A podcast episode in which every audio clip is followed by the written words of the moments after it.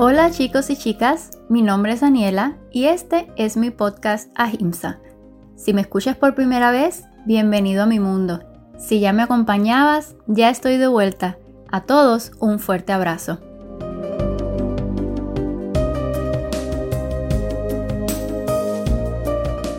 Han sido unos largos meses de transformaciones para todos y yo no he sido la excepción. He tenido mis altibajos y salir de esa zona de confort es necesario para evolucionar, pero el camino a veces se torna angosto. Pero aquí estoy, motivada por ustedes para regalarles esta nueva cita de Ahimsa, para conversar de yoga y su filosofía de vida. Gracias por tu compañía.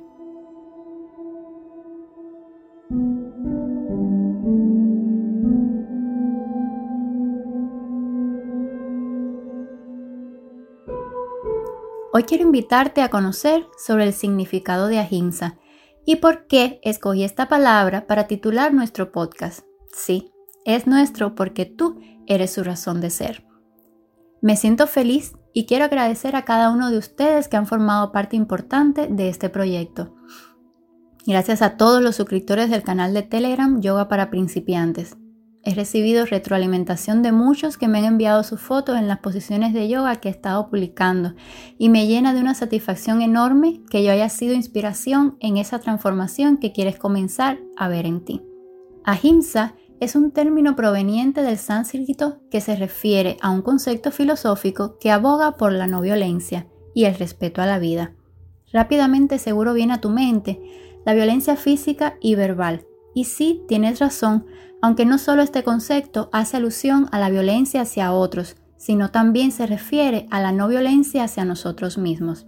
Ahimsa comienza dentro de nosotros. Somos lo que vemos, pensamos, comemos, damos y hacemos.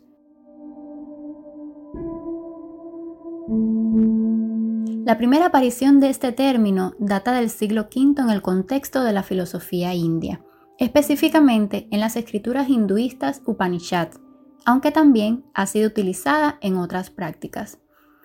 Forma parte a su vez de los yamas niyamas, los cuales son reglas de conductas enfocadas en una formación ética y moral que todo buscador espiritual o yogi debe adoptar.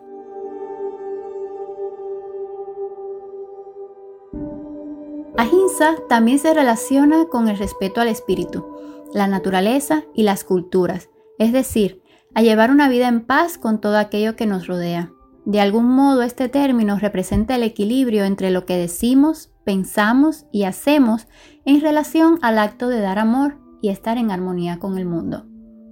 Provocar daño físico es una forma grave y evidente de violencia. Sin embargo, cuando nos sentimos apurados, temerosos, impotentes, ansiosos, deprimidos y duros con nosotros mismos, Podemos encontrarnos hablando palabras crueles e incluso podemos manifestarnos con ataques repentinos de ira.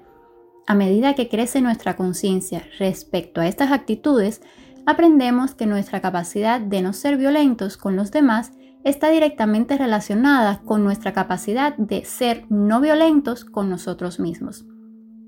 Nuestra fuerza y carácter internos determinan nuestra actitud de ser una persona de paz.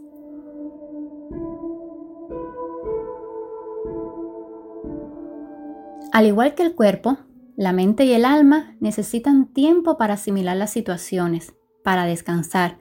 Necesitamos más espacio para el orden, reflexionar, escribir, leer, disfrutar un café, una ducha o simplemente disfrutar del sonido de la lluvia. Para estar en sintonía con nosotros mismos, callar y escuchar nuestra voz interior es primordial. Esa sabiduría interna sabe lo que necesitamos para ser vitales, saludables y disfrutar de la vida en armonía. Otra manera de violentarnos es cuando no estamos dispuestos a mirar profundamente y con valentía nuestras propias vidas. Podemos violentar fácilmente a los demás de muchas maneras, de las que ni siquiera somos conscientes, pensando que en realidad los estamos ayudando.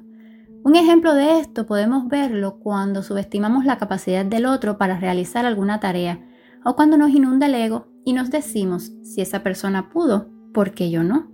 Y sí, sí puedes, pero se trata de que cada cual tiene su propia máquina del tiempo y debemos ser consecuentes con cada proceso. Este sin dudas, es uno de los llamas más bonitos para iniciar un camino en el cual no te quedará más que gratitud y satisfacción por sentir. Te invito a practicar el ahimsa a partir de hoy, desde cómo hablas, piensas y actúas contigo y con tu entorno, siendo más compasivo, empático y paciente con cada situación que se te presente. Antes de decirnos hasta pronto, quiero que hagamos un pequeño ejercicio. Cierre tus ojos y repitas en voz alta después de mí. Como nos tratamos a nosotros mismos es, en verdad, como tratamos a los que nos rodean. Ahora cierra tus ojos y repítelo en tu mente.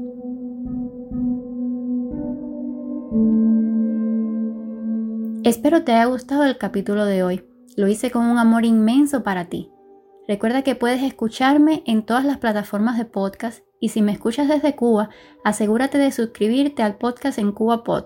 Estamos en Telegram, Twitter e Instagram. Y si quieres caminar a mi lado y vivir las enseñanzas del yoga, puedes encontrarme en Instagram como Dani-Yoga Lover. Llégate y déjame un cariñito. Los quiero. Gracias por acompañarme. Namaste.